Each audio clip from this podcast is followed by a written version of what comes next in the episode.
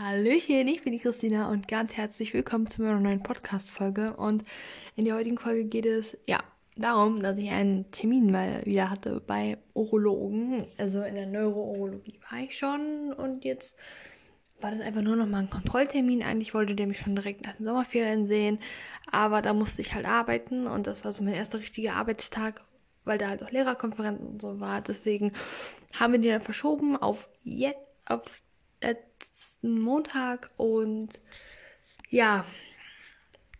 Und dann war ich da mit meiner Mama zusammen und ja, ähm, ihr werdet es ja schon erfahren, was der Urologe so gesagt hat, worum es so ging und ja.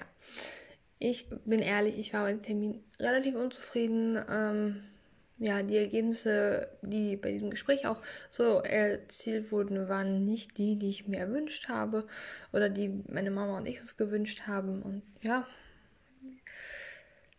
es ist halt alles irgendwie schwierig und alles irgendwie mega kompliziert und ja. Also der Termin beim Urologen lief so ab, also beziehungsweise vorher habe ich erst meine Mama abgeholt von der Arbeit, weil sie ja unbedingt bei dem Termin dabei sein wollte und ihre Arbeit ist halt, ich sag mal so so sechs, sieben Minuten vom Urologen entfernt. Deswegen konnte ich sie vorher auch abholen und dann sind wir Urologen rein, mussten noch mal so 25 Minuten warten, leider, aber ist ja auch egal und dann irgendwann wurden wir aufgerufen und der Arzt saß schon direkt in seinem Zimmerchen oder in seinem Raum. Und dann haben wir erst so ein bisschen geredet und er hat mich so gefragt, wie es mir geht. Und dann habe ich ihm den Bericht aus der Neurourologie direkt gegeben. Und dann hat er mich gefragt, ob ich bei Dr. B in Behandlung wäre, weil der, der Zettel ja an ihn irgendwie an Dr. B adressiert ist. Und wir meinten so, nee, das ist ein Missverständnis, die haben das nur falsch ähm, ja, gemacht. Und ja, so war das dann halt. Und dann hat der Arzt irgendwann von mir einen Ultraschall gemacht und dann hat er nochmal bei den Nieren geguckt und an der Blase. Ja, und soweit war eigentlich alles in Ordnung. Und meinte, die Blase würde gut aussehen, wäre halt nur irgendwie, dass der Blasenschließ, äh, der Blasenmuskel, Schließmuskel, wie auch immer, ein bisschen kräftiger wäre. Aber ja, dann haben wir uns wieder hingesetzt ähm, und er hat mich dann gefragt, wie oft ich kathetern würde. Ich so, ja, drei bis viermal am Tag halt. Also so dreimal am Tag oder so, weil auf der Arbeit mache ich das ja eigentlich nicht. Und er meint halt, dass ich das irgendwie öfter machen soll, so ein bisschen nach Gefühl auch machen sollte. So ist jetzt so mehr Resthahn, mehr Kathetern und so quasi.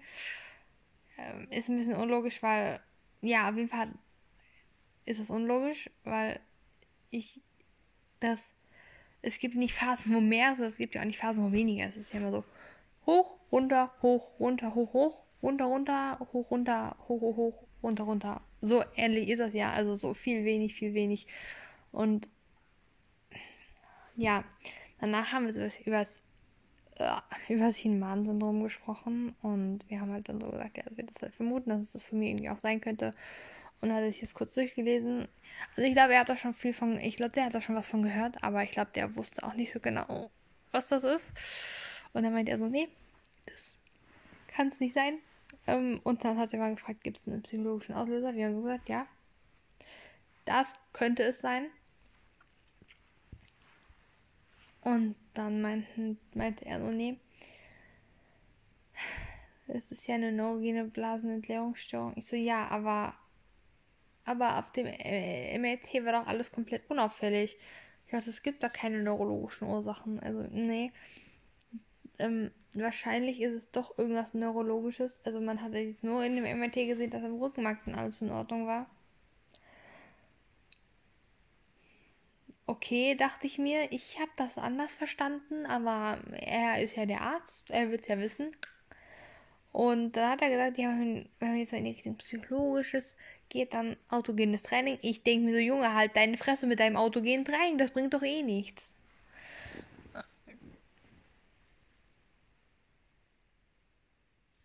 Ja, also ich habe mal mit einer Hausärztin drüber gesprochen und die meinte ja halt, das bringt nichts. Und So, keine Ahnung, so was bringt mir das, mich irgendwo hinzulegen und dort zu entspannen? Ich glaube, das ist also.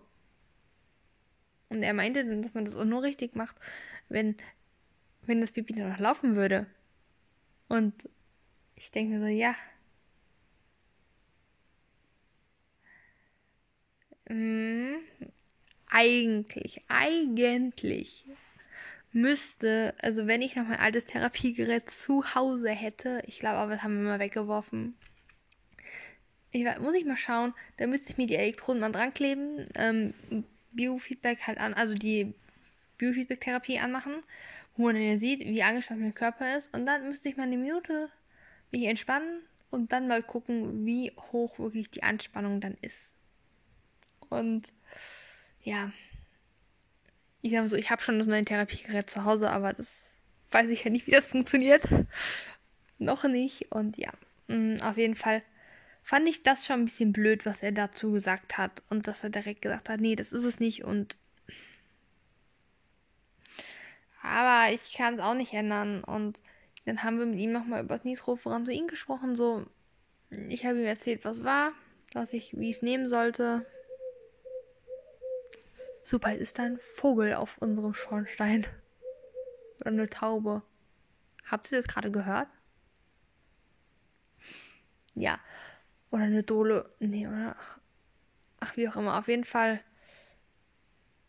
habe ich ihm alles von oben bis unten erzählt und auch das schon wieder.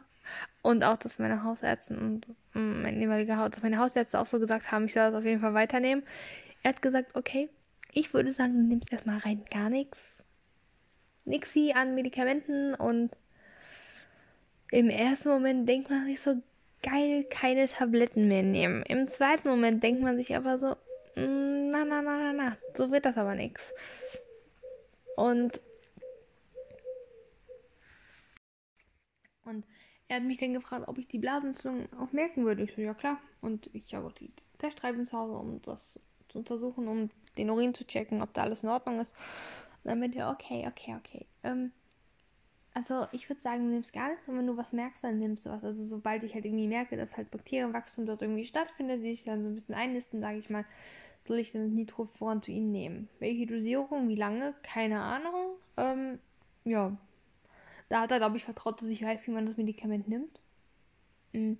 Aber es ist halt auch so, dass jeder Arzt ein bisschen es glaube ich, auch immer so ein bisschen unterschiedlich von der Dosierung. Es gibt Ärzte, bei denen bei Blasenentzündung nehme ich 300 Milligramm täglich. Es gibt Ärzte, die sagen, ich soll 200 Milligramm täglich nehmen. Das ist ja immer so ein bisschen unterschiedlich. Und irgendwie war ich relativ unzufrieden mit dem, was er halt gesagt hat. So. Und ich finde es auch ein bisschen unverantwortlich zu sagen, ja, nimm das Antibiotikum, wenn du meinst, da kommt was. Wir haben ihm dann aber auch zu Verständnis gegeben, oder ich, wir hoffen, er hat es verstanden, dass ich nicht ständig Blasenentzündungen kriegen kann. Erstens mal haben wir, also erstmal ist es generell, glaube ich, nicht so gut. Naja, er meinte, das wäre nicht so schlimm. Ähm, und zweitens mal meinte er, haben wir dann ihm auch gesagt, dass ich arbeiten muss und nicht jeden Tag, jede Woche oder alle zwei, drei Wochen oder einmal im Monat Tag krank sein kann, nur wegen einer Blasenentzündung, so. Und ist ja, das ja irgendwie nicht angehen würde. Und so, ich sag mal, es ist dann meistens so, ähm, dieses Mal war schon extrem, dass ich äh, extrem oft auf Klo musste und so konnte ich auf jeden Fall nicht arbeiten gehen. Es gab auch eine Blase, es gab auch Blasenentzündung, wo ich mich einfach auch ein bisschen scheiße gefühlt habe, einfach weil mich das ein bisschen geschlaucht hat. Also das ist halt immer unterschiedlich. Und kommen wir jetzt mal zu dem letzten und wichtigsten Aspekt, ich merke das gar nicht immer mit den Blasenentzündungen. Ja, zu 17 meine ich in dem Krankenstationär wegen Nierenbeckenentzündung. 2018 war ich stationär wegen Nierenbeckenentzündung, aber ich hatte schon in dem Herbst zwei Nierenbeckenentzündungen.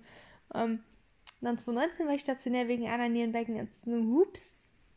Das waren alles mal Blasenentzündungen. Und irgendwie sind die dann hochgestiegen in die Nieren.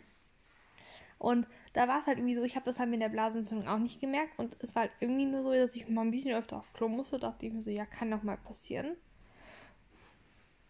Und dann. Und halt, ich musste öfter auf Klo. Mein Urin hat halt ein bisschen gerochen. Aber mein Gott, durch verschiedenes Essen riecht der Urin halt manchmal. Und ich habe das Gefühl, also ich weiß es nicht, aber dass ich das im Herbst dass ich habe, wenn ich da, wenn ich im Herbst eine Blasenentzündung kriege, dass ich die ja nicht unbedingt immer, immer so merke. So, das ist halt mein Gefühl. Und dass ich halt, keine Ahnung, warum ich das, warum das immer im Herbst ist. Das war ja.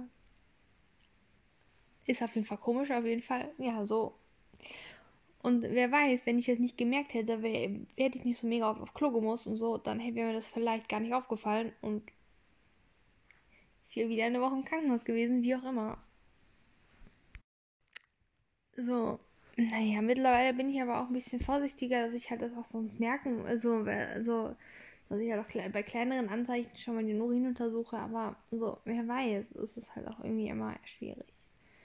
Und dann waren meine Mama und ich ja irgendwie auch ein bisschen enttäuscht von diesem Arzttermin, weil wir auch irgendwie dachten, so, so kann, das kann es ja nicht angehen, dass es jetzt irgendwie so ist mit der Blasenentzündung und dass ich das Medikament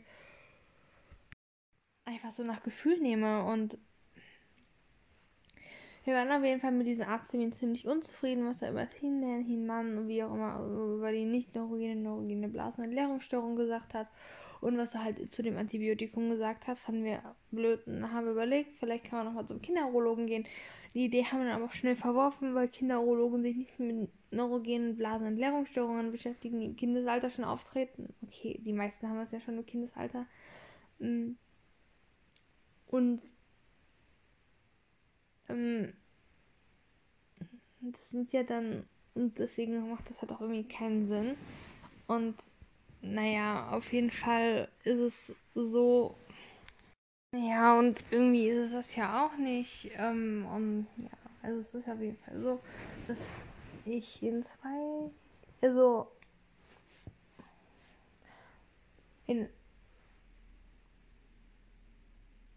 neun Tagen oder so einen Termin bei meiner Hausärztin habe. Dort bin ich dann bei ihr und dann hm, ging es halt auch darum, die Urinergebnisse zu besprechen, die Blutergebnisse zu besprechen.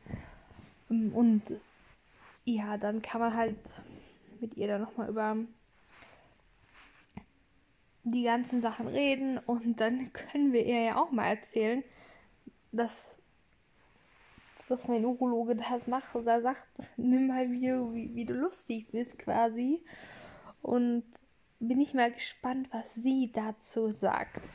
Ähm, ich muss sagen, mit meiner Hausärztin bin ich ja mehr als zufrieden. Ähm, und auch mit der Blase, ich muss sagen, sie kennt sich da schon sehr gut aus, muss ich sagen, dafür, dass sie keine Urologin ist. Und ich muss auch sagen, mh, hm, sie gibt auch klar zu verstehen, okay, ähm, da und davon hat sie halt einfach keine Ahnung. Da, das weiß sie einfach nicht.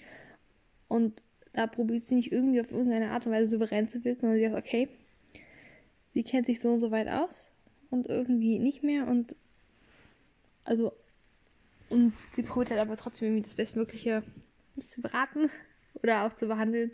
Naja, auf jeden Fall, ich bin da sehr zufrieden und auch bei dem Urologen jetzt. Jetzt könnte man echt denken, dass er echt ein Hohlkopf ist. Oder auch bei den anderen Ärzten, wo ich war, könnte man denken, dass er echte Hohlköpfe sind. Und ich möchte einmal erwähnen, zu dieser Erkenntnis bin ich jetzt erlangt, bin ich erlangt, ähm, diese Ärzte sind nicht unbedingt schlecht und haben, sind nicht unbedingt dumm oder haben keine Ahnung von ihrem Fachgebiet. Von ihrem Fachgebiet haben die meisten Ärzte ziemlich viel, also haben die meisten, haben die meisten Ärzte Ahnung. Und auch mein Urologe hat, glaube ich, im Thema Urologie Ahnung. Sonst wäre er, er kein Urologe. Aber ne, meine neurogene Blasenentleerungsstörung ist halt einfach ein bisschen spezieller und ich glaube, dass er einfach auch mit der mit der Diagnose bei mir ein bisschen überfordert ist, kein, also so einfach nicht so genau weiter weiß und das für ihn irgendwie auch schwierig ist und er auch nicht so genau weiß, so was soll ich da jetzt eigentlich noch machen? Und vielleicht er uns das irgendwie nicht so genau sagen will und ja, das, ich sag mal, selbst die Spezie, ich bin ja schon bei den Spezialisten und wenn selbst die sagen, ach, das ist irgendwie eine schwierige Krankheit, irgendwie ist das schwierig, so das wieder wegzukriegen, beziehungsweise eigentlich geht das gar nicht mehr wieder weg. Man kann jetzt irgendwie probieren, das Bestmögliche daraus zu machen. Kann man ja auch irgendwie verstehen, wenn ein einfacher Urologe, der auf solche Krankheiten nicht spezialisiert ist, dann auch nicht mehr weiter weiß. So, das kann man dem nicht verlangen. Und meine Mama und ich haben dazu jetzt einfach entschieden, dass wir halt sagen, okay, ich brauche ja, weil ich ja Kassenpatient bin, brauche ich ja meine Rezepte vom, von einem Urologen. Das heißt, wenn ich meine Rezepte brauche, gehen wir dahin, holen die und sonst sind wir halt in der Neuro Neurologie und was ist, habe ich immer noch meine Hausärztin, Hausärzte, wo ich hingehen kann, so und im Notfall kann man ja immer noch mal zu mir hingehen und ja. So, das war's jetzt auch mit der heutigen Folge. Ich hoffe, ihr fandet es ganz interessant und könnt vielleicht jetzt auch ein bisschen besser nachvollziehen, was ich am Anfang gesagt habe, worum wir wieder ein bisschen unzufrieden waren. Aber ja, so ist das halt mit mir und meiner Krankheit, dass es halt einfach ein bisschen schwierig ist und ja. Ich sag mal, wir haben ja auch nicht viele Möglichkeiten oder nicht mehr viele Möglichkeiten und ja. Ich hoffe auf jeden Fall, ihr seid beim nächsten Mal auch wieder dabei und ja, dann würde ich aber sagen, bis zum nächsten Mal.